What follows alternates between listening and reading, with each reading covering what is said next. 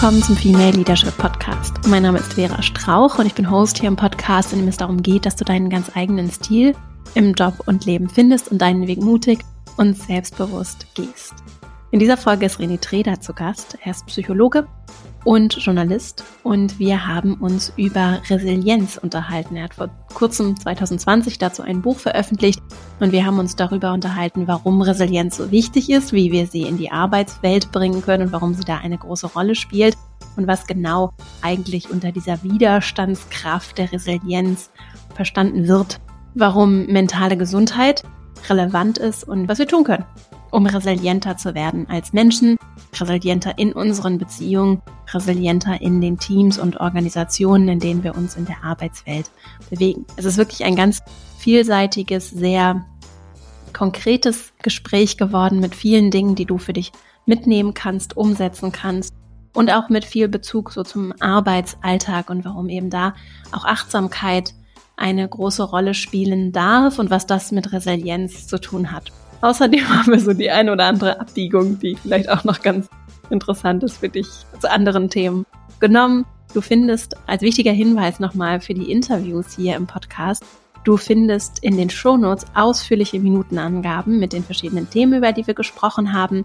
wie so eine Art Inhaltsverzeichnis und auch so eigentlich alles, was wir besprochen haben, nochmal verlinkt. Und es ist in diesem Fall auch eine ganze Menge gewesen. Insofern, wenn du das Interview jetzt unterwegs hörst, und im Nachgang nochmal nachlesen möchtest, nochmal tiefer einsteigen möchtest, die Bücher, Artikel, auf die wir verwiesen haben, suchst, dann guck einfach in den Show Notes vorbei. Da findest du alles zum Gespräch und natürlich auch zu René. Kurzer Hinweis noch in eigener Sache. Wenn du Lust hast, über den Podcast hinaus im Kontakt zu bleiben, komm gerne in meinen E-Mail-Verteiler verastrauch.com slash newsletter. Da erfährst du alles rund um den Podcast. Du bekommst halt Zitate, Buchempfehlungen, kurze Inspirationen zum Thema das der Woche. Das ist dann immer so das Podcast-Thema.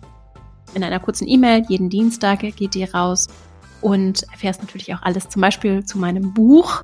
Das wird erscheinen im Oktober. Ich habe in diesem Gespräch aber schon ein bisschen auch dazu geteilt, worum es dabei gehen wird und halte auch über meinen Newsletter und auch meine sozialen Netzwerkkanäle darüber auf dem Laufenden. So, Jetzt freue ich mich sehr, dieses Gespräch mit dir zu teilen und dann legen wir gleich mal los.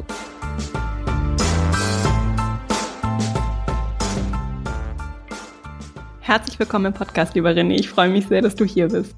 Vielen Dank, liebe Vera, für die Einladung. Ich freue mich auch und bin sehr gespannt.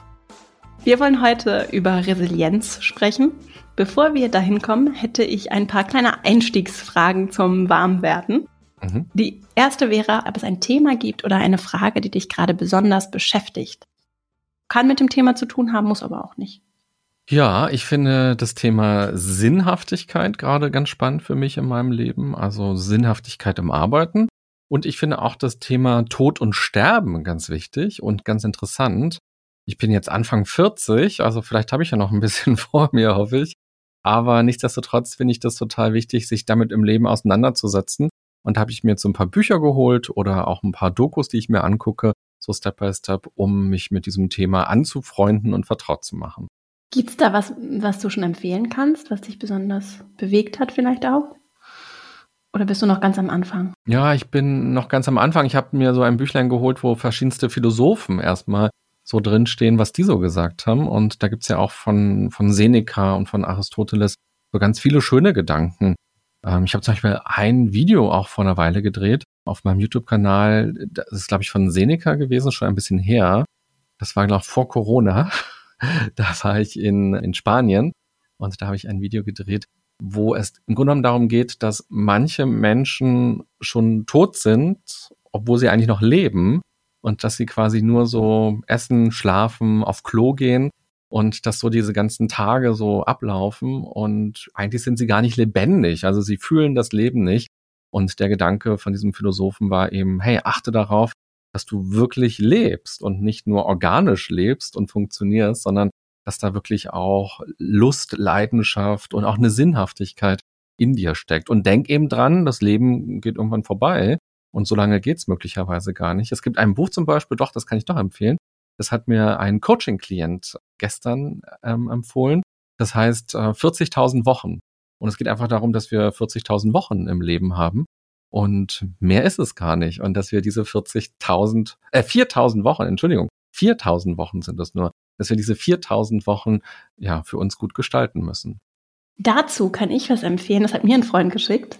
At the Tail End, ein, es ist so ein Blog von einem US-Amerikaner, dessen Namen mir gerade nicht einfällt. Und da habe ich einen ganz tollen Artikel, der hat das aufgemalt. Also das ist dann ein ganz kurzer Blogartikel und da sind aber immer die, die Bilder, also wie viele Mahlzeiten habe ich noch, wie häufig sehe ich noch die engen Menschen in meinem Leben. Das kann man natürlich so ein bisschen, das Glas kann halb voll oder halb leer sein mhm. oder mehr oder weniger. Trotzdem fand ich das, ich, mich hat das total berührt, das auch visuell zu sehen. Insofern kann das eine schöne Ergänzung sein und wir packen einfach beides in die Show Notes. Ja, super. Ich glaube, ich habe die Grafik sogar auch gesehen. Da kann man nämlich gucken, wie alt ist man und wenn man noch so ein Durchschnittsleben hat, wie lange mhm. würde man noch ja, Freunde treffen oder die Eltern, die mhm. Kinder, wenn man welche hat und schon selber erwachsen ist. Ja, genau. Ja, total spannend. Und das kann erstmal Druck machen, aber wenn es Druck macht, diese Grafik, dann ist das ja auch ein Zeichen dafür, dass man vielleicht so ein bisschen vorbeilebt an dem eigenen, an der eigenen Energie oder an dem eigenen Sinn und dass es dann sich lohnt, damit sich auseinanderzusetzen. Meine nächste Frage wäre, worüber sollten wir bei der Arbeit mehr sprechen? Über psychische Gesundheit, also wie es mhm. uns wirklich geht. Und ich glaube, auch im Privaten sollten wir öfter darüber sprechen, wie es uns wirklich geht. Also mhm. im Wegkommen von diesem oberflächlichen, mir geht's gut oder schönes Wetter. Ich merke es bei mir manchmal auch, wenn ich berufliche Kontakte natürlich habe, Coaching-Klienten, die neu sind und die bei mir anrufen und einen Termin wollen. Oder eben, wenn jemand für einen Workshop mich anruft aus dem Unternehmen, und mich fragt, ja, wie geht's dir oder wie geht's Ihnen, dass ich dann auch manchmal in so ein, ja, schöne Sonne gerade in Berlin verfalle, weil man sich natürlich noch nicht so richtig kennt und man sich auch fragt, ja, was kann ich dir eigentlich zumuten? Aber gerade im Freundesumfeld oder eben auch im Kollegenumfeld lohnt es sich schon sehr, viel genauer darüber zu sprechen, was in einem gerade los ist, weil es für Empathie sorgen kann, weil man auch Gemeinsamkeiten ja vielleicht auch entdeckt und dadurch auch besser zusammenwachsen kann und vor allem, weil es ja auch dieses ähm, Tabuthema bricht, psychische Erkrankungen oder psychische Belastungen und wir eben rauskommen aus dieser Tretmühle, dass wir alles immer hinbekommen müssen und dass wir auch nicht glauben müssen, dass andere das von uns immer erwarten und dass wir da einfach einen offenen, authentischen und ehrlichen Dialog finden. Das wäre, glaube ich, ganz wichtig. Was würdest du denn Menschen raten, die das vielleicht auch gerne mehr in ihrem beruflichen Umfeld teilen würden, sich aber nicht sicher sind, was sie eben anderen zumuten können? Also ich glaube, man kann erstmal ganz viel anderen zumuten, weil die andere Person wird einem dann ja schon signalisieren, ob es zu viel ist oder ob sie damit umgehen kann. Und meistens ist es ja so, die Erfahrung machen zumindest viele Menschen, wenn sie eben von großen Belastungen dann doch mal erzählen, dass dann eben Menschen um die Ecke kommen und sagen, ach, ich kenne das auch, ich hatte selber diese Belastung oder ich habe sie gerade im Moment oder meine Schwester, mein Bruder, mein Freund, mein Mann oder was auch immer hat auch diese Belastung und mir ist es gar nicht fremd und dass dann meistens ein wunderbarer Dialog möglich ist. Und man spürt es, glaube ich, schon, auch wenn Menschen damit überfordert sind, dann kann man ja auch aufhören, darüber zu sprechen oder weniger erzählen. Aber ich glaube, man kann sich erstmal Menschen viel mehr anvertrauen. Man kann anderen viel mehr zumuten. Vor allem eben auch im Freundeskreis oder in der Partnerschaft kann man viel mehr der anderen Person zumuten, über die eigenen Gedanken und Emotionen etwas zu erfahren. Du wirkst so in deiner Mitte. du wirkst so entspannt und ruhig. Gibt es etwas, was dich wütend macht oder vielleicht auch besonders wütend macht? Ja, klar. Also ich habe ja alle Emotionen, die man so haben kann als Mensch. Und das ist ja auch richtig und wichtig. Und das ist auch immer etwas, was ich im Coaching oder auch in Workshops versuche rüberzubringen, dass es keine schlechten Emotionen gibt. Also wir teilen ja häufig so unsere Emotionen ein in gute Emotionen und schlechte Emotionen.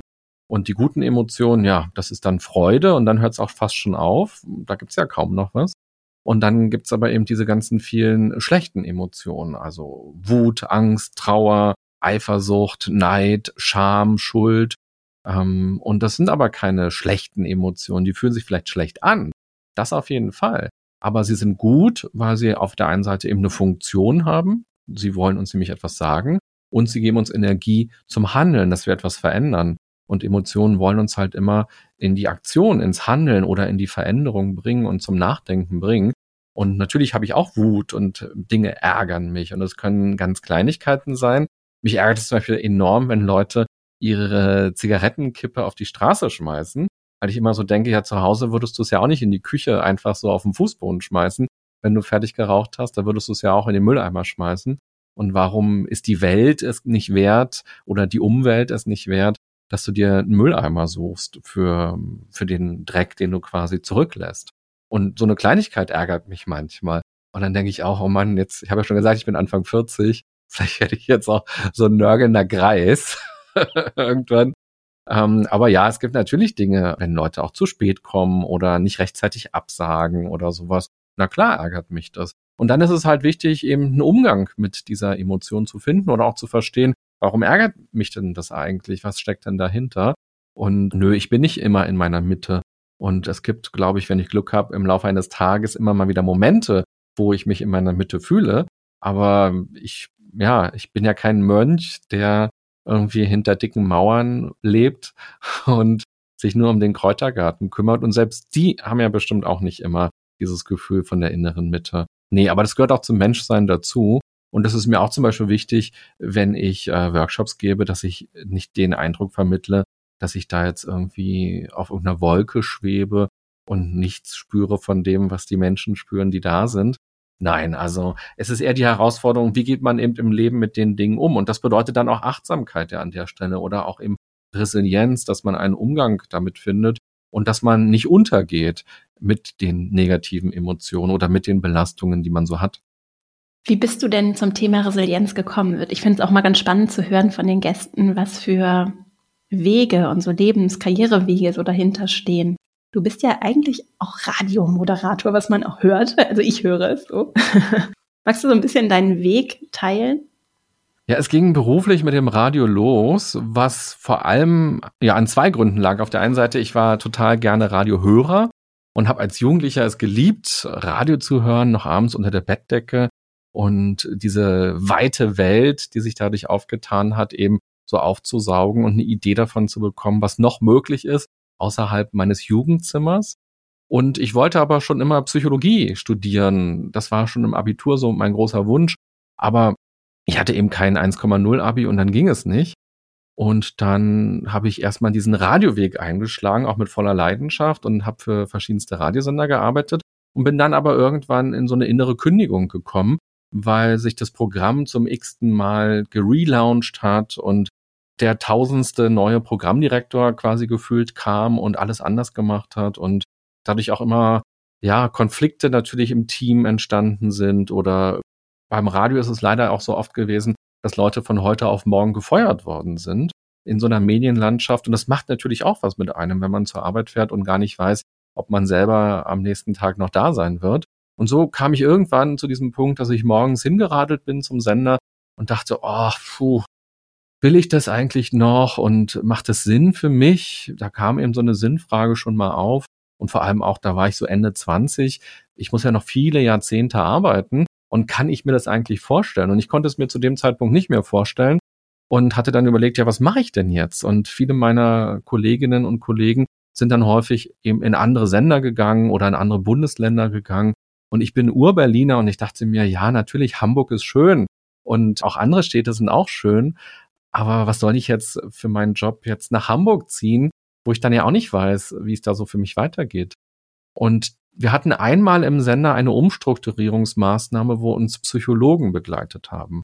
Und das war ganz spannend und diese Situation ist mir noch ganz lange nachgehalt, weil die es hinbekommen haben, mit verschiedensten Übungen und Modellen und gruppendynamischen Aspekten uns zum Reden zu bringen über unsere Ängste, über Konflikte, über Sorgen und das war so toll, dass ich dachte, das ist ja der Wahnsinn, worüber wir plötzlich sprechen und dass auch so eine Empathie entstehen kann. Und ich dachte mir, ja, vielleicht hätte ich auch sowas Lust, ähm, so, so eine Prozesse zu gestalten. Und dann wollte ich nicht einfach nur einen Lehrgang machen, um sowas zu lernen, wie man das macht, sondern dann wollte ich es richtig machen. Und dann habe ich tatsächlich gekündigt und habe Psychologie studiert und da war ich dann 30. Und da bin ich natürlich ganz viel mit dem Thema mentale Gesundheit in Kontakt gekommen im Studium und habe dann eine Ausbildung gemacht im Bereich Training und Coaching, weil mir sehr schnell klar war, dass ich nicht als Therapeut arbeiten möchte, sondern dass ich per se mit gesunden Menschen arbeiten möchte, auch gerne im Arbeitskontext oder mit Arbeitsthemen, mit Karrierethemen zum Beispiel auch oder mit Teamthemen. Und das fand ich ganz interessant. Und so bin ich immer tiefer in dieses Thema reingekommen. Irgendwann ging dann eben auch ein Podcast los zur Achtsamkeit. Ich habe ein Buch geschrieben zum Thema Resilienz und ich halte viele Vorträge darüber oder gebe eben Workshops darüber. Und das Schöne ist, dass ich selbst dadurch total viel lerne. Also manchmal denke ich, ich tue es dann doch nicht, aber manchmal denke ich, ich müsste meine Lektorin anrufen und sagen, ich will mein Buch nochmal komplett überarbeiten, weil man natürlich so viel lernt. Aber ich scheue mich so ein bisschen vor dieser riesigen Aufgabe, sich nochmal damit so schriftlich, so intensiv auseinanderzusetzen. Aber ja, jedes Coaching, jeder Workshop, jeder Vortrag, jede konkrete Fragestellung, zu der man ja auch eingeladen wird, verändert ja auch immer noch mal ein bisschen was mit diesem Thema. Und so lerne ich dann auch immer wieder was Neues über Resilienz. Wie definierst du denn Resilienz? Und jetzt kann ich dir das zeigen, was ich dir äh, noch geholt habe. Vor, bevor wir die Aufnahme gestartet haben, habe ich ja gesagt, äh, sonst liegt es hier immer auf meinem Schreibtisch, aber es ist wahrscheinlich noch in meinem Workshop-Koffer von letzter Woche. Du siehst diesen Luftballon, mhm. der auf eine ganz wunderbare Weise beschreibt, was Resilienz ist. Den Begriff der Resilienz, den gibt es auch in der Physik, in der Materialkunde, wo man eben darüber sich unterhält, wie widerstandsfähig ist ein bestimmtes Material. Und hier neben mir auf dem Tisch ist ja ein Glas. Und wenn das jetzt runterfällt, dann wissen wir, ja, das ist nicht besonders robust. Also das kann eben sehr schnell kaputt gehen, ähm, wenn es runterfällt. Wenn dagegen jetzt der Luftballon hier auf meinem Schreibtisch fällt, dann passiert ja nichts. Der kann eine ganze Menge aushalten. Und das siehst du jetzt auch hier ganz schön, wenn ich dran ziehe, dann kann ich ihn richtig doll ausleiern und der kommt immer wieder zurück in seine ursprüngliche Form, wenn ich ihn jetzt loslasse. So klingt das dann. Und das ist eben auch der Gedanke der Resilienz. Also wenn das Leben an uns zieht, wenn wir Schicksalsschläge haben, wenn wir sehr viel Stress haben, wenn wir Krisen oder Probleme haben, dann geraten wir ja aus unserer Form heraus. Wir sind dann nicht mehr wir selber. Das spüren wir dann ja häufig auch. Wir haben Schlafprobleme, wir werden grantig, Konflikte entstehen, also ganz viele Sachen, Fehler schleichen sich ein und wir fühlen uns dann nicht mehr richtig in unserer eigenen Haut. Und so geht's ja auch diesem Luftballon. Und Resilienz bedeutet eben, dass wir die Fähigkeit besitzen, wieder zurückzukommen. Und dass wir eben nicht zerbrechen an diesen Belastungen, sondern im besten Fall vielleicht sogar noch daran wachsen. Das ist so der Gedanke. Und ich vergleiche das ganz gerne eben auch als Immunsystem unserer Psyche. Wir haben uns ja in den letzten zwei Jahren viel unterhalten über das körperliche Immunsystem und haben da ja auch so ein bisschen die Psyche vergessen mit all den Maßnahmen, die natürlich unsere Psyche auch stark belastet haben. Beim körperlichen Immunsystem ist es ja so, das wird eben einfach belastet von Bakterien und von Viren ja, oder eben auch von Stress. Und beim, bei der Psyche ist es so, die wird eben in besonderer Weise von Stress belastet, von Krisen und Problemen und von Schicksalsschlägen. Und dieser Dreiklang, das sind für mich nicht nur Synonyme, sondern das ist im Grunde genommen schon auch eine ganz wichtige erste Übung oder ein wichtiger Impuls, sich mal darüber klar zu werden, was ist denn das, was mich gerade belastet? Ist das eben Alltagsstress, der eben überhäuft kommt und der ständig da ist und wo es für mich keine Pausen gibt von diesem Alltagsstress? Voller Kamintalender, viele E-Mails, ständig im Stau stehen, viele Projekte, die nicht zu Ende gehen. Das wäre so dieser Stress.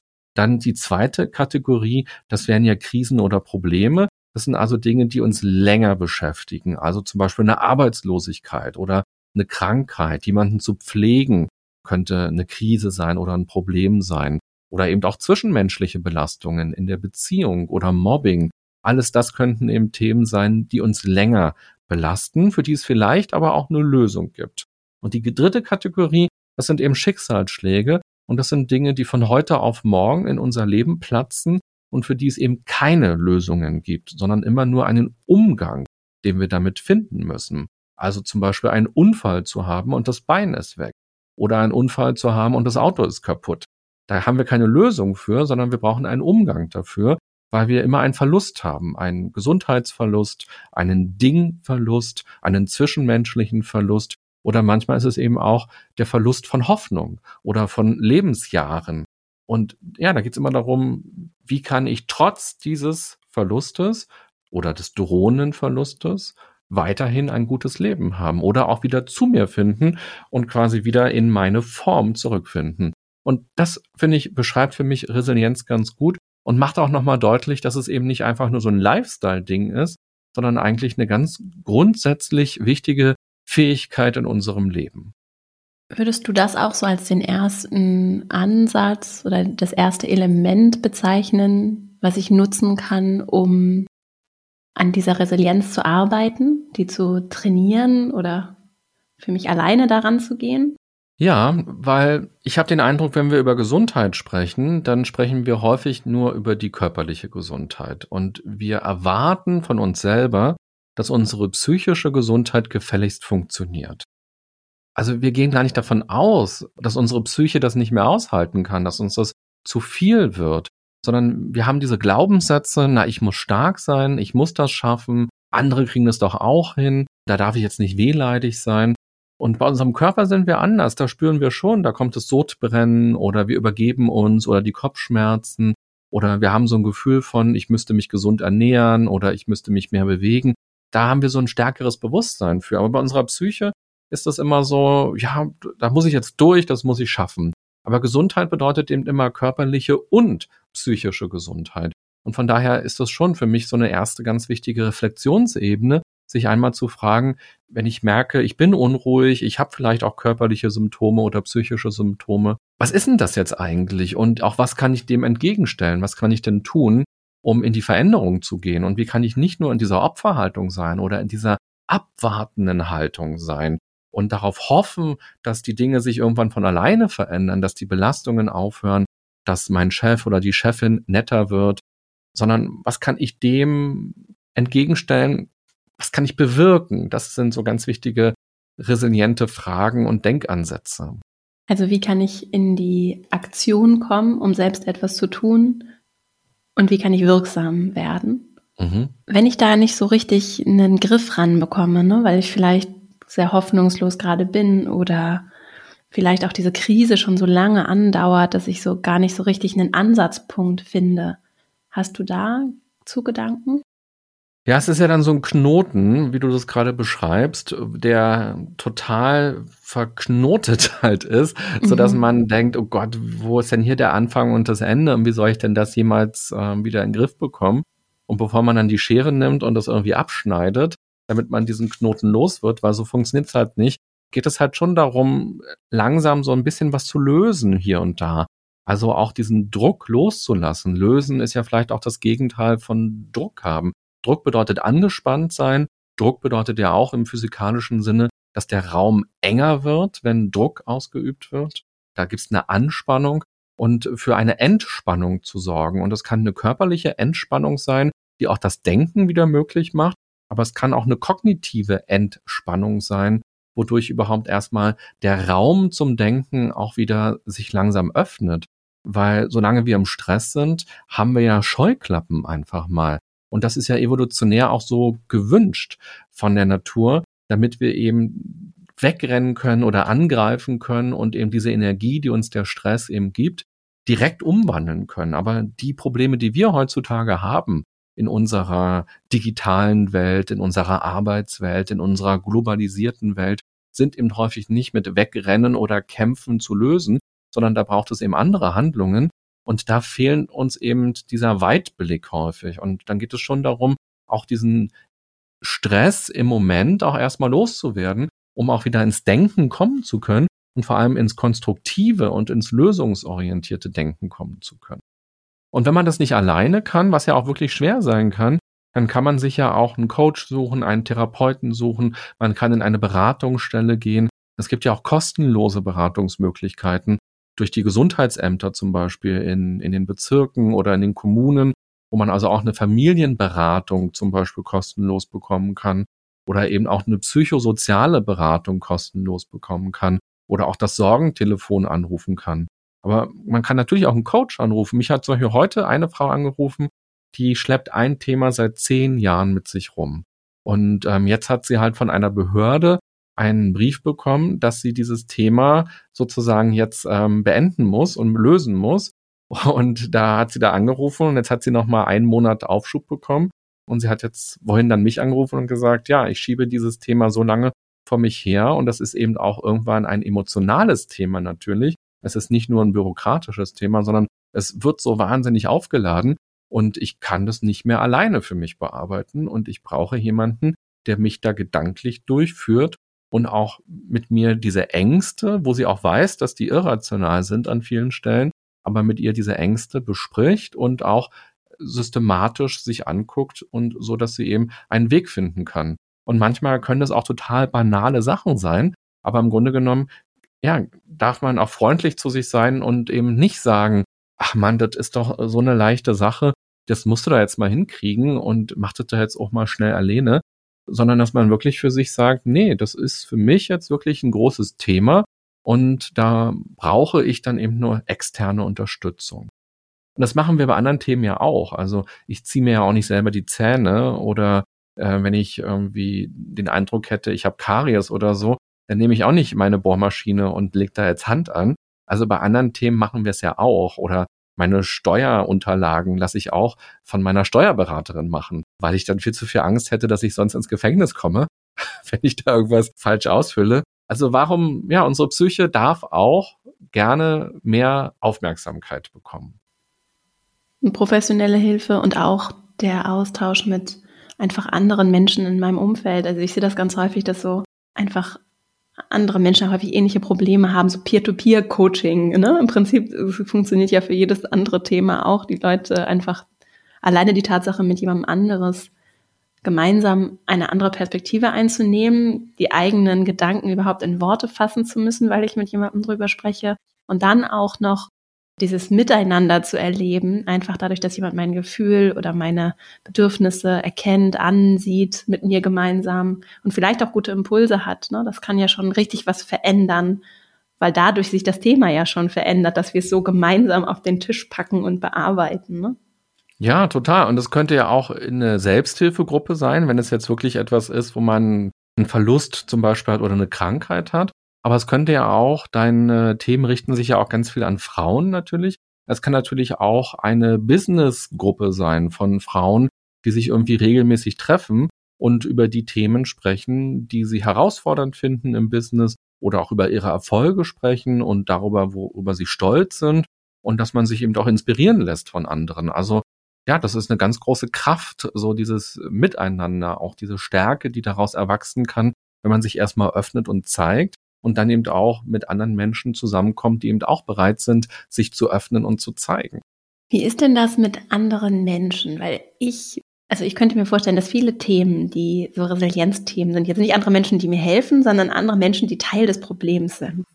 So, dass, wenn jetzt zum Beispiel ein Konflikt im Job besteht, der besteht vielleicht auch schon ein bisschen länger, das ist jetzt vielleicht noch keine Krise, aber es ist schon so, dass ich für mich vielleicht merke, ich gefühlt gebe ich alles und versuche und reflektiere und mache und die andere Person zieht aber so ihr Ding durch und ist weiter negativ oder sieht nur die Probleme und ich komme gefühlt nicht weiter. Was kann ich denn tun, um auch im Umgang mit anderen Menschen Resilienz zu entwickeln, zu stärken?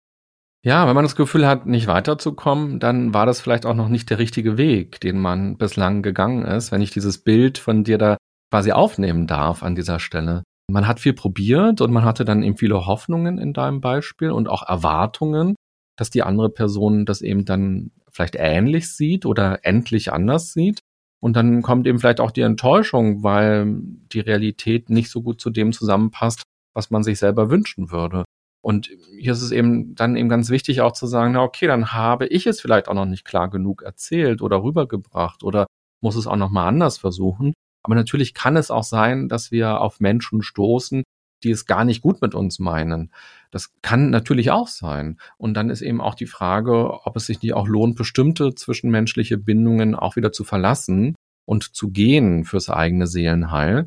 Aber ähm, ich glaube, der Dialog und auch der echte Dialog kann tatsächlich viel bewirken und auch viel Empathie bewirken. Und manchmal ist es ja auch gar nicht so, dass andere Menschen nicht wollen, sondern dass ihnen vielleicht ja auch eher die Skills fehlen, gerade wenn man sich irgendwann eben ganz viel befasst mit Achtsamkeit oder mit Resilienz, dann kann man ja vielleicht auch merken, dass man gar nicht mehr so andockfähig ist bei bestimmten Personen, weil man plötzlich Dinge sagt, die die total verrückt finden oder sie auch nicht so verstehen. Also wenn ich zu meiner Oma zum Beispiel sagen würde, ich fühle es nicht, äh, dass wir, ähm, weiß ich nicht, auf den Weihnachtsmarkt gehen oder so, dann würde die sagen, hä, was, was fühlst du nicht so? Das wäre so eine Sprache, da müsste ich ihr das anders erklären, warum ich vielleicht nicht dahin will oder so. Und ja, genau, also es nochmal anders versuchen, selber auch nochmal zu reflektieren, was hat man denn schon dargestellt, was ist noch nicht angekommen, was hat man vielleicht auch noch nicht gesagt.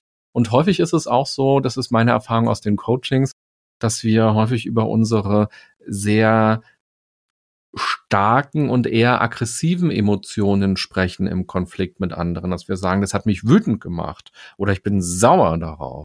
Aber wir sagen zum Beispiel nicht, ich bin traurig, dass du das und das gesagt hast. Also wir zeigen uns nicht so gerne verletzlich und gerade nicht im Arbeitskontext. Da sind wir dann gerne eher wütend oder sauer oder du stresst mich quasi, du Stressfaktor. Aber wir sagen eben nicht, uh, das hat mich irritiert oder da war ich enttäuscht, dass du das gesagt hast hat mich traurig gemacht. Also diese eher schwächeren Emotionen, die auch vielleicht mal anzubieten jemandem und äh, eben deutlich zu machen, dass man traurig war.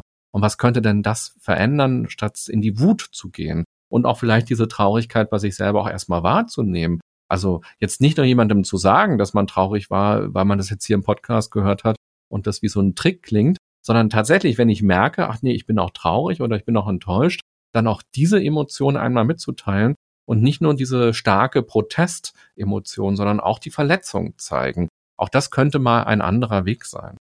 Was ja auch noch eine andere Form der Verletzlichkeit bedeutet, gerade weil es eben in dem Kontext, im kulturellen Kontext vieler Organisationen eine nicht so akzeptierte Emotion ist. Wenn es dann aufrichtig tatsächlich die Emotion ist, braucht es nochmal anders Mut und zeigt dadurch vielleicht auch nochmal was anderes oder überrascht auch meinen Gegenüber und schafft dadurch nochmal ein anderes Momentum. Ne?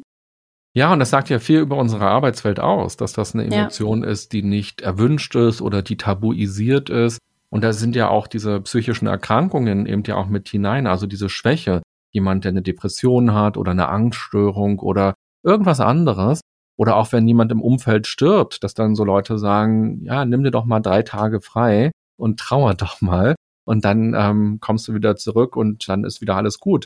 Und ja, dass es aber eben auch lange Prozesse sein können. Und ich denke auch, dass unsere Arbeitswelt auch weicher werden darf. Und dass Weichheit aber auch was Gutes ist. Manchmal werden ja auch Soft Skills, also Kommunikation, ähm, so als abgetan. So, es gibt die Hard Skills, die braucht man. Und dann ist noch ein nice to have, wenn man diese Soft Skills hat.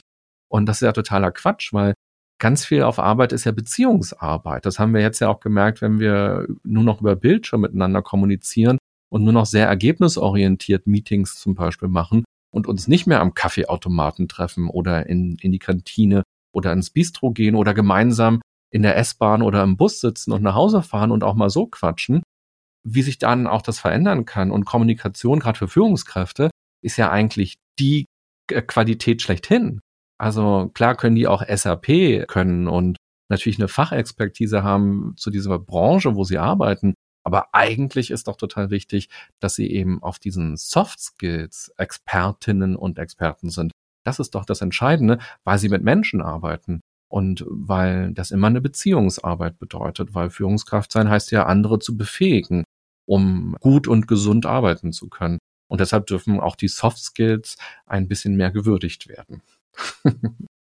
Ich habe vorhin noch gedacht, ich beschäftige mich gerade, weil ich ein Buch schreibe, auch tatsächlich mit dem Thema Konflikt sehr viel. Es geht ums Anecken unter anderem. Und diese Konfliktbeziehung, ich habe mich gerade gelesen, von Chris Voss heißt der, der hat auch ein Buch zum Verhandeln geschrieben. Never Split the Difference heißt das, können wir auch verlinken. Und der ist so ehemaliger Geiselnehmer, Verhandler vom FBI. Ah, spannend. Das heißt, der hat wirklich so in so heiklen Situationen verhandelt. Und das finde ich interessant, so vom Extrem in manchmal ja Situationen, die sich auch sehr, sehr heikel anfühlen können, auch wenn es eigentlich um, überspitzt gesagt, mal nichts geht eigentlich, ne? Was der, der hat so zwei Sachen, die ich vor allem mitgenommen habe. Das eine ist, wenn ich selber ruhig spreche, beruhigt das mein Gegenüber, aber auch mich.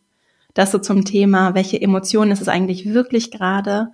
was bringe ich gerade auch an Emotionen in dieses Gespräch, wo ist es vielleicht auch sinnvoll abzubrechen, die Wut erstmal, die da sein darf, ja nicht in meinem Gegenüber zu entladen, sondern dann nachher nur über die Wut zu sprechen, statt die Wut mit reinzubringen. Und das andere, was ich so stark finde, Wir wollen verstanden werden. Und gerade im Konflikt ist es so, oder wenn es Reibung, Spannungen gibt, ne, das, wo es dann auch um Resilienz geht, dann ist es so, dass wir besonders dieses Bedürfnis haben, gesehen zu werden, ne? verstanden zu werden, gehört zu werden mit unserem Punkt. Also nicht nur, dass das gehört wird, sondern dass es wirklich auch verstanden wird, was nicht bedeutet, dass ich einverstanden bin. Das hat mir so eine Kommunikationsexpertin von Friedemann Schulz von Thun aus dem Institut gesagt, das fand ich so gut, dass dieser Dreiklang, ne? ich verstehe dich, ich habe Verständnis für dich, ich bin aber nicht unbedingt einverstanden. Und das so zu verankern, das fand ich nochmal richtig stark, um in der Kommunikationssituation auch überhaupt erstmal über dieses, dieses Wolk, dieses Knäuel, das du genannt hast, das irgendwie in dem Miteinander auch zu enttüdeln, ne? Wie wir in Norddeutschland ja. sagen würden. Also du hast so große und tolle Themen angesprochen, über die lohnt es sich auf jeden Fall noch 30 Millionen Bücher zu schreiben und auch vielleicht ganz viele Podcast-Folgen zu machen. Weil ich glaube auch gerade dieser Unterschied zwischen ich verstehe etwas, aber ich muss nicht einverstanden sein, der ist mir so wichtig und der geht auch in der Gesellschaft verloren oder vielleicht war der auch noch nie da. Aber das fällt eben gerade auf, wenn wir mit so großen Themen konfrontiert sind, wie zum Beispiel jetzt Krieg. Sollen wir Waffen schicken? Sollen wir keine Waffen schicken? Oder auch die Corona-Politik oder die Corona-Maßnahmen. So ganz zu Beginn 2020 im Februar, März saßen wir irgendwie alle im gleichen Boot und waren irgendwie uns alle einig, wir bleiben jetzt mal zu Hause und gucken, dass wir das Virus innerhalb von zwei Wochen aus der Welt schaffen. Das war ja irgendwie der Plan. Der hat nicht so funktioniert. Und dann, je mehr Monate ins Land gezogen sind, desto diverser sind ja die Perspektiven auf Corona oder auch auf die Corona-Maßnahmen geworden. Und jeder hat mit seinem eigenen Leben ganz eigene Erfahrungen gemacht. Und häufig war es aber leider so, dass es kaum möglich war, zu sprechen darüber und eine andere Perspektive einzubringen oder auch eine Kritik oder so einzubringen. Und dass man auch schon so gemerkt hat, wenn man Leuten zugehört hat in der Bahn oder auch in Talkshows, dass es eben diese Hemmschwelle gibt, den anderen zu verstehen weil man dann fast schon einverstanden wäre mit der Meinung. Aber anstatt wirklich erstmal zuzuhören und nicht gleich zu sagen, du Idiot und hör auf, du bist verrückt oder so, sondern zu sagen, okay, erzähl mir doch ich will's verstehen. Was ist deine Perspektive? Was sind deine Erfahrungen? Und warum glaubst du das? Und das gleiche jetzt eben auch bei der Waffengeschichte, wie hart die Diskussionen sind. Und die einen sagen, ja, man muss auf jeden Fall Waffen schicken, sonst ist man ein ganz schlimmer Mensch. Und die anderen sagen, Waffen schicken geht eben nicht, weil wir den Krieg dadurch verlängern. So. Und beide Positionen, die es gibt, haben ja, haben ja irgendwie eine Geschichte oder einen Grund oder eine Logik. Und da macht es total Sinn, sich auszutauschen. Und wenn wir es im Großen, also im, oft im Kleinen kriegen wir es ja schon nicht hin, aber dann im Großen natürlich erst recht nicht.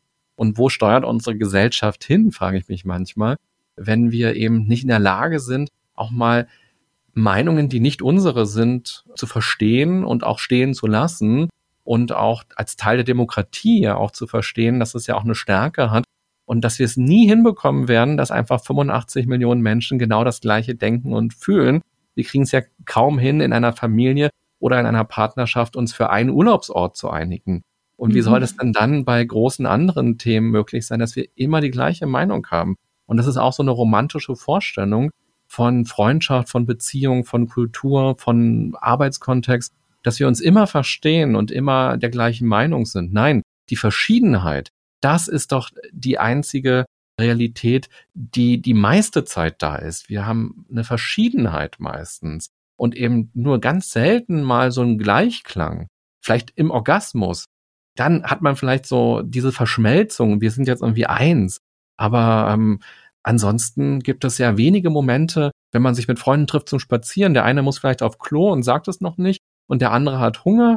Und das sind ja schon so ganz viele kleine Konflikte, in Anführungsstrichen, die schon da sind. Ab wann sage ich denn, stopp, wir brauchen jetzt eine Toilette oder ich habe jetzt total Hunger? Wann geht's denn eigentlich los, dass man sich deutlich macht? Und man kann auch trotz Verschiedenheit natürlich eine gute Zeit haben, aber die Verschiedenheit ist eigentlich der Normalzustand. Und wir haben häufig Angst vor dem Konflikt. Und Konflikt heißt ja eigentlich nur, dass zwei Dinge aufeinandertreffen, die verschieden sind. Und dass wir in dieser Verschiedenheit einen Wert sehen.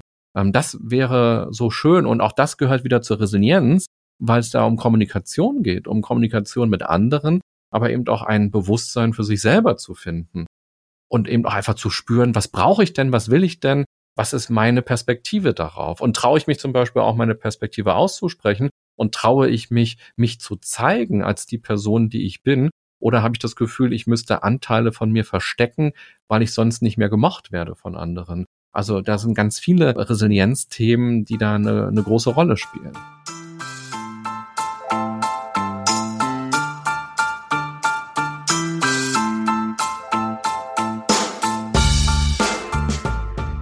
Also ich glaube, das ist eine der großen, deswegen auch das Buch tatsächlich, eine der großen Fragen unserer Zeit ist, dass wir lernen, kollektiv lernen, diese Ambivalenz des Lebens auszuhalten. Die wird nämlich immer sichtbarer und ist aber etwas, was uns ein bisschen auch durch andere Formen der, ich würde jetzt Unterdrückung, ist ein, ist ein hartes Wort, das vielleicht Leute jetzt abschreckt zuzuhören.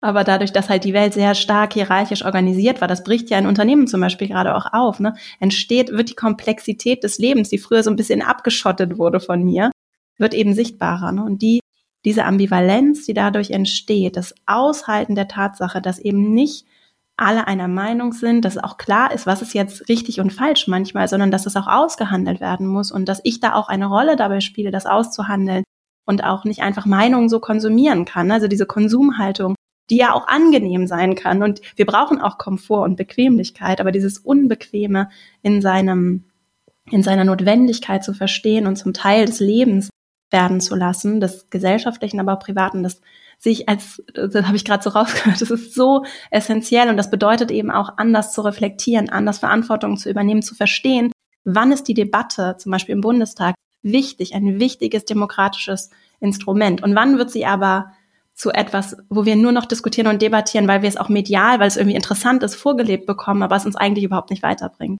Und wo braucht es einen aufrichtigen Dialog, der aber auch Voraussetzungen braucht, damit er wirklich funktionieren kann und wir eben das aushalten und sagen können, ich verstehe dich, ohne dass ich dafür Scham bekomme ne, und Ärger dafür bekomme, weil das nicht bedeutet, dass ich einverstanden bin. Aber ich höre dir zu, ich verstehe dich. Ich äh, gehe auch in diese Verletzlichkeit, das auszusprechen. Und das erleben wir, glaube ich, selten. Und das würde uns aber ganz gut tun, persönlich, im Miteinander, gesellschaftlich. Ne? Ist, und Resilienz ist so ein wichtiger Teil davon, das war mir bisher nicht bewusst.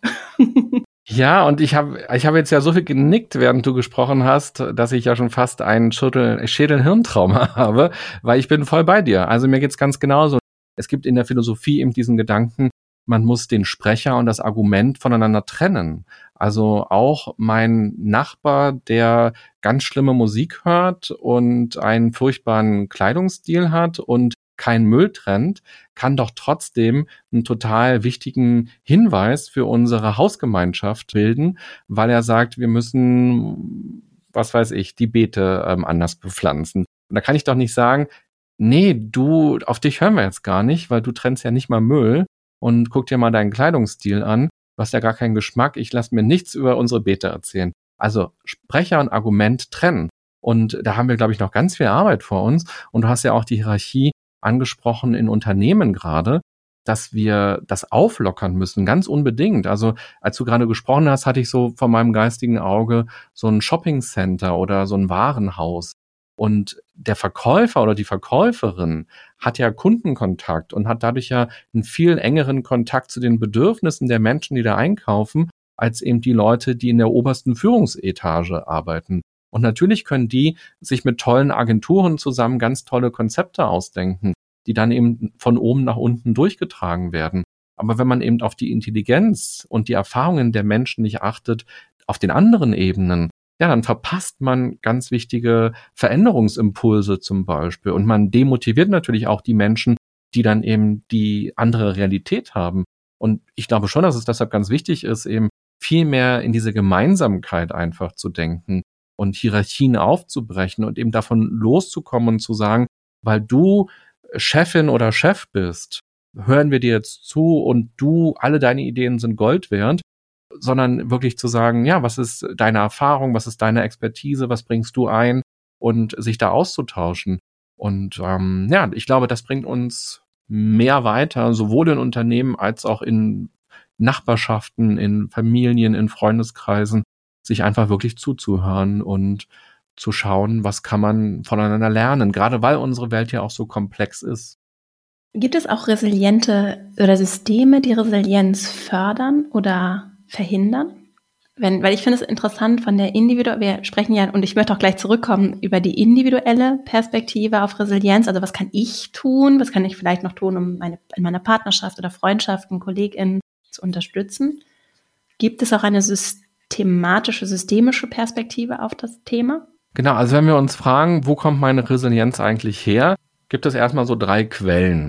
Das eine ist äh, unsere genetische Ebene, dass wir also mit einer bestimmten genetischen Grundausstattung, einer Disposition eben daherkommen, die zum Beispiel auf neuronaler Ebene einen Unterschied macht, wie man Ängste verarbeitet.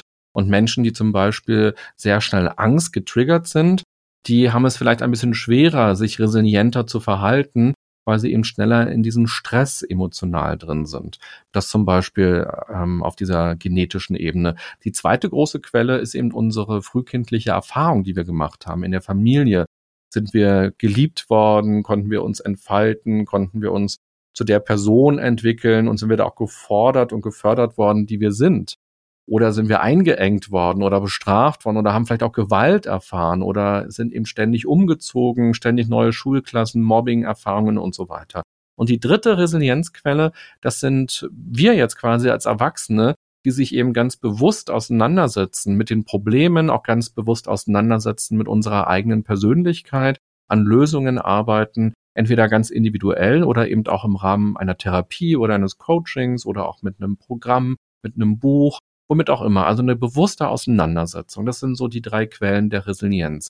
Und da spielt natürlich auch unser Umfeld eine ganz wichtige Rolle. Also wenn ich in einer destruktiven Partnerschaft bin oder eben auch in einem destruktiven Arbeitsumfeld, dann hat das natürlich auch eine Rückwirkung auf mich. Und umgekehrt, wenn ich einen Chef oder eine Chefin habe, die mich als Mensch sieht und die mich fördert und die an mich glaubt und die mir Herausforderungen gibt und mich wachsen lässt und auch Fehler machen lässt zum Beispiel, natürlich kann ich mich dann besser und resilienter entwickeln. In dem Kontext bin ich schon so lange, das ist jetzt ganz interessant, bin ich schon lange auf der Suche nach guten Gedanken und Ansätzen aus der Psychologie zu dieser Differenzierung zwischen Selbstwert und Selbstvertrauen. Hast du dazu was?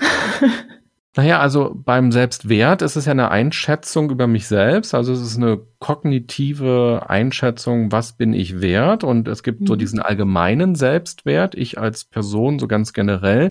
Oder eben mein Selbstwert auch als Partner, als Partnerin, mein mhm. Selbstwert als Sohn, als Tochter, als Eltern oder eben auch als Chefin, Chef, als Mitarbeiter, als Mitarbeiterin. Also das kann man so unterbrechen. Und Selbstvertrauen ist ja häufig eben kein Begriff aus der Psychologie, aus der Forschung. Da wird gar nicht so wahnsinnig viel mit Selbstvertrauen ähm, gearbeitet. Das ist eher so ein populärwissenschaftlicher Begriff häufig, mhm. der auch sehr eingängig ist und der ja so ein bisschen beschreibt, ob wir diesen Eindruck von uns haben, dass wir Dinge hinbekommen könnten. Mhm. Das ist ja dieses Vertrauen. Ich vertraue in Bezug auf eine bestimmte Situation zum Beispiel. Oder ich vertraue, dass ich einen Vortrag halten kann oder so. Und Selbstwert ist quasi nochmal ein größeres Konzept. Und mhm. natürlich gibt es irgendwie eine Beziehung dazu. Also wenn ich öfter das Gefühl habe, ich kriege den Vortrag hin oder ich kriege hin, den Autoreifen zu wechseln und ich gehe immer vertrauensvoller um mit den Dingen in meinem Leben, dann kann sich auch mein Selbstwert natürlich steigern. Und ich kann sagen, ja, ich bin irgendwie was wert für mich. Ich finde diesen Begriff aber irgendwie so schwierig, weil der so kapitalistisch ist dieser Selbstwert, kann man den in Euro ausdrücken oder in Kilogramm? Wie drückt man den denn eigentlich am Ende aus so richtig? Und was ich lieber mag, ist die Auseinandersetzung mit dem, mit der Selbstwirksamkeit. Also mhm. das ist ein Konzept aus der Psychologie von Albert Bandura. Das war ein kanadischer Psychologe, der sich sehr eben damit beschäftigt hat, wie man in Veränderungen kommen kann und wie man eben auch erfolgreich sein kann. Und Selbstwirksamkeit ist auch eine Art Vertrauen, aber sehr konkret, nämlich das Vertrauen in bestimmte Kompetenzen, also in Fähigkeiten, die ich habe oder auch in Wissen, das ich habe. Und da kann man eben tatsächlich gucken, mit welchen Dingen bin ich konfrontiert und wie kann ich dann hier auch meine Selbstwirksamkeit, also meine Überzeugung, dass ich wirksam sein kann aus mir heraus und dass ich etwas gestalten kann, wie kann ich diese Selbstwirksamkeit erhöhen?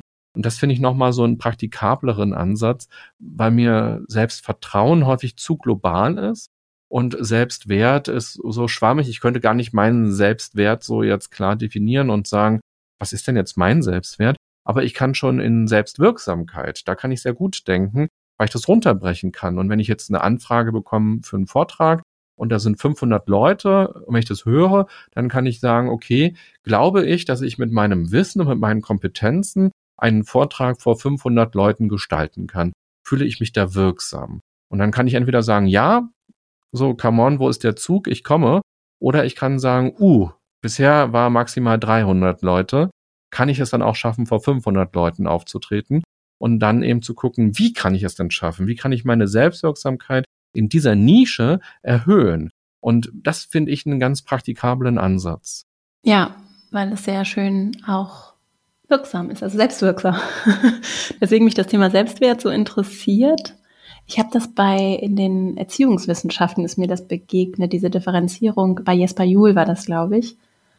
Dann habe ich so Artikel von ihm gelesen und mir ist dann nur noch mal klar geworden, weil ich mich aber auch so mit Organisationsentwicklung beschäftige und so gewisse Kompetenzen, also wirklich, ich weiß gar nicht, ob Kompetenzen das richtige Wort ist, aber die Fähigkeit, dass ich sagen kann, wo verläuft eine Grenze, ist etwas, was mir jetzt ganz persönlich für mich gesprochen leicht fällt. Es gibt aber Menschen, die, vielleicht ist es auch so ein Wort wie Urvertrauen, ich bin ja jetzt in manche, glaube ich, nicht ganz fein äh, richtig, aber trotzdem, es ist sehr interessant, dann mit Leuten zusammenzukommen, die nicht diese, sich auch diese Macht dann in dem Moment nehmen können, die Verantwortung nehmen können für sie selbst und, für, und ihren eigenen Wert so einzustehen, weil sie ihn vielleicht gar nicht sehen, weil sie es vielleicht dann eben in der frühkindlichen Erfahrung auch nicht so gelernt haben. Und das finde ich sehr interessant im Umgang mit Menschen, wenn die mir begegnen, wie gehe ich damit um und was kann ich tun, um dann dabei zu helfen, sowohl das Individuum für sich als vielleicht auch durch Beratung, Begleitung, ne, wie funktioniert das in Coaching, Therapie, um da anzusetzen, weil es ja viel schwerer ist, als jetzt zum Beispiel im Vertrauen zu helfen, indem ich als Führungskraft zum Beispiel sage, so, ne, also wenn du, wenn du Zweifel an deinen Kompetenzen hast, dann kann ich dir durch Feedback dabei helfen, im Zweifelsfall die Kompetenzen zu stärken und kann viel mehr da als Außenstehender auch wirksam werden, ne? während wenn so grundsätzliche Zweifel an der eigenen Person vorhanden sind, das, wie du sagst, ist ein großes Thema und das interessiert mich einfach sehr. Was lässt sich da tun? Weil es so essentiell wichtig auch fürs Miteinander ist und für eine gewisse Form von Reife, das klingt jetzt sehr wertend, die aber notwendig ist, um in die Verantwortung zu kommen, die zum Beispiel mit Abbau von Hierarchie einhergeht. Ne?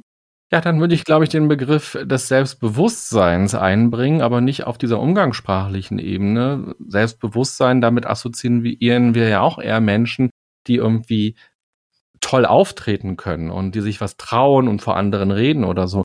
Aber Selbstbewusstsein ist in meiner Vorstellung eben dieses, ich bin mir meiner selbst bewusst. Ich bin mir meiner Sonnenseiten und meiner Schattenseiten bewusst, meiner Stärken und meiner Schwächen oder meiner Baustellen oder meiner Handicaps, meiner Hürden. Und das ist eigentlich auch das, was in meiner Arbeit als Coach oder als Trainer in Workshops eigentlich immer so dieses oberste Ziel ist. Ich möchte die Menschen befähigen, mehr Selbstbewusstsein zu entwickeln, also eine Selbstkenntnis zu entwickeln und sowohl stärkenorientiert eben zu schauen, was hilft mir, was mache ich schon, was sind meine Ressourcen, wer bin ich auch und warum bin ich so, wie ich bin und eben auch zu verstehen, die Aspekte, die man so negativ an sich findet oder die Unsicherheiten, die Zweifel, die man hat, wo kommen die her? Wie kann man die auch heilen? Wie kann man denen ähm, begegnen? Und das ist das, was ich mit Selbstbewusstsein deshalb eigentlich ganz wertvoll finde. Und du hast das Thema Urvertrauen angesprochen, das ist auch spannend. Ähm, es gibt die Idee, auch wenn man sich mit Achtsamkeit auseinandersetzt, dass das eben wie so eine Reparatur eben auch sein kann für das Urvertrauen, was man vielleicht nicht so bekommen hat über die Kindheit, über die Erziehung. Und dass man sich eben im Nachhinein, indem man sich mit Achtsamkeit auseinandersetzt, ein Urvertrauen erzeugen kann, weil dadurch ja auch neuronale Veränderungen bei uns passieren und dadurch andere Bewertungen innerlich ablaufen, andere ähm, Reflexions- und Perspektiven auf einen selbst entstehen und dass das auch etwas sein kann. Also wenn man so, zum Beispiel sagt, ja, ich hatte eine harte Kindheit oder ich hatte unempathische Eltern oder es war nicht liebevoll, dann kann man natürlich nicht die Zeit zurückdrehen, aber man kann im Hier und Jetzt tatsächlich durch Achtsamkeit sich beeltern im, im positiven Sinne und kann da sich etwas holen in Sachen Urvertrauen, was man vielleicht in den frühen Jahren nicht mitbekommen hat. Dazu finde ich ja die Arbeit mit dem inneren Kind tatsächlich sehr, sehr spannend und vor allem in der Version von den ursprünglichen Autoren. Ich glaube, sie heißt Margaret Paul. und wir verlinken das auf jeden Fall. Die gibt auch ein ganz gutes Arbeitsbuch. Das kann ich wirklich, habe ich selber auch mitgearbeitet, fand ich ganz bereichernd, so mit dem eigenen inneren Kind vielleicht auch zu arbeiten. Das ist, glaube ich, nicht für jede Person immer so das Richtige, aber ich fand das tatsächlich sehr spannend. Und es ist so toll, wie viel es gibt, oder? Also jetzt ja. haben wir, jetzt reden wir schon seit einer Stunde oder noch nicht ganz. Noch nicht ganz. Und wir haben so viele Begriffe und Themen gedroppt. Und du packst ja auch vieles davon in die Shownotes, hast du schon gesagt. Und das ist einfach so toll, in was für einer Zeit wir leben, dass wir das Internet haben, dass wir Bibliotheken haben, YouTube-Kanäle, Podcast-Formate, Hörbücher, Online-Kurse, dass wir so viele Möglichkeiten haben, Coaching, Therapien und dass wir eben nicht wie noch vor 100 oder 300 Jahren so ganz auf uns alleine gestellt sind mhm. und irgendwie ja überlegen, oh Gott, wie mache ich denn das und wie macht denn das mein Nachbar drei Häuser weiter, sondern wir haben ja. so viele Möglichkeiten, mit uns in Kontakt zu kommen, Anteile zu heilen, Anteile zu sehen, ins innere Wachstum, in die Entwicklung zu kommen, in die Selbstakzeptanz zu kommen. Und das ist ja schon mega. Und vielleicht kann ja jede, jeder, der, die gerade zuhört, ja auch einfach mal für sich gucken, wie kann denn diese Reise weitergehen nach diesem, nach dieser Podcast-Folge und welcher Begriff hat denn getriggert oder welcher Begriff hat denn irgendwie eine Neugierde ausgelöst, dass man darüber was erfahren möchte. Und dann ist es im Grunde genommen total egal, ob ich mir jetzt ein Buch kaufe über Resilienz oder über Selbstvertrauen. Hauptsache, ich fange an, über mich selbst nachzudenken und etwas zu verändern und dann kann was entstehen. Wenn wir jetzt so das Thema Resilienz vielleicht auch in Verbindung mit Achtsamkeit nehmen und jetzt zum Ende nochmal ein paar Dinge zum Mitnehmen zusammenfassen. Was kann ich denn tun, um vielleicht auch als Einzelperson dieses Thema mitzunehmen in mein Arbeitsumfeld, so, weil jetzt ja schon einiges dabei war für mich persönlich. Was kann ich denn tun, um das für mich, aber auch für uns mitzunehmen in einem Arbeitsumfeld, in dem eben nicht alle im Silicon Valley Umfeld morgens zusammen meditieren? Ja, das ist eine ganz schöne und auch eine ganz große Frage, weil ja jedes Arbeitsumfeld anders ist und auch jeder Mensch, der gerade zuhört, natürlich für sich selbst auch schon mal so einen anderen Zugang zur Achtsamkeit oder Resilienz hat. So ganz pauschal zu beantworten, würde ich sagen, erst einmal ist es, glaube ich, total schön, wenn man sich selber damit auseinandersetzt. Weil wenn wir auch Achtsamkeit schenken wollen oder geben wollen oder dafür sensibilisieren wollen, ist es natürlich schön, wenn wir das irgendwie leben. Und Achtsamkeit ist aus meiner Sicht eben auch nicht nur eine Übung, die man macht im Sinne eines Dankbarkeitstagebuches. Das kann man natürlich machen und das ist auch total wertvoll. Aber Achtsamkeit ist eigentlich eine Haltung dem Leben gegenüber und einem Haltung, eine Haltung mir gegenüber, anderen Menschen gegenüber, bewusst zuhören, bewusst gestalten. Und das kann ich natürlich einbringen auf der Arbeit und mal schauen, was sich verändert, wenn, wenn ich vielleicht auch nur der einzige Mensch in meinem Team bin, der bewusst zuhört und der achtsam dabei ist und was kann sich verändern? Oder man kann eben auch anfangen, über die Begriffe zu sprechen. Man kann andere einladen und mal schauen, gibt es dann da auch schon Interesse, anders über Konflikte zu sprechen, anders über Ideen zu sprechen oder vielleicht auch neue Mitarbeiter, die kommen, anders zu integrieren ins Team. Da steckt ja ganz viel Achtsamkeit drin und Resilienz drin. Ähm, ich glaube, wir können einen großen Impact quasi haben und einen ganz großen Einfluss haben. Und man kann natürlich auch sagen, wir kaufen uns jetzt einen Trainer und wir machen mal einen Workshop oder wir lassen uns begleiten als Team für eine längere Zeit, eine Art Supervision oder eben ein mehrmoduliger Workshop, wo wir eine Teamentwicklung vielleicht auch bekommen. Auch hinter Teamentwicklung kann sich eben Resilienz verstecken oder hinter einem Stressmanagement-Workshop kann sich Achtsamkeit verstecken es gibt, glaube ich, ganz viele Ebenen und gerade Führungskräfte haben eben ein ganz großes Gestaltpotenzial, weil sie natürlich auch immer Vorbild sind und weil sie auch ein Klima vorgeben. Wann beantworten sie E-Mails? Wie beantworten sie E-Mails? Wie gehen sie mit Konflikten um? Wie vernetzen sie Menschen miteinander? Wie reden sie über Fehler, über Pannen, über Rückschläge? Wie gehen sie mit Erfolgen um?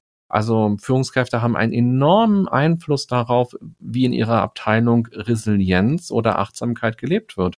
Und Resilienz kann man sich ja nicht nur auf dieser individuellen Ebene anschauen, sondern man kann auch sagen, wie resilient ist mein Team eigentlich?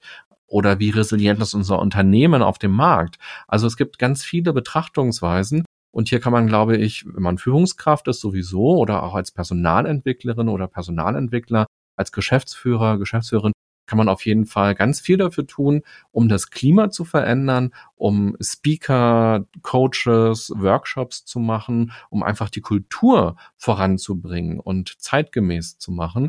Und auf der kleinen individuellen Ebene im Team hat man eben auch immer die Möglichkeit, wie führe ich das Gespräch? Wie höre ich zu? Was bringe ich von mir ein? Wie gehe ich mit neuen Leuten um? Wie gehe ich mit der Hierarchie um? Und auch das zu spüren, ob es für mich einen Unterschied macht, ob meine Chefin oder mein Chef zu mir sagt, das war nicht gut, oder ob der Praktikant, die Praktikantin zu mir sagt, finde ich nicht gut, was du gemacht hast. Macht es für mich einen Unterschied? Habe ich also auch Hierarchien in mir?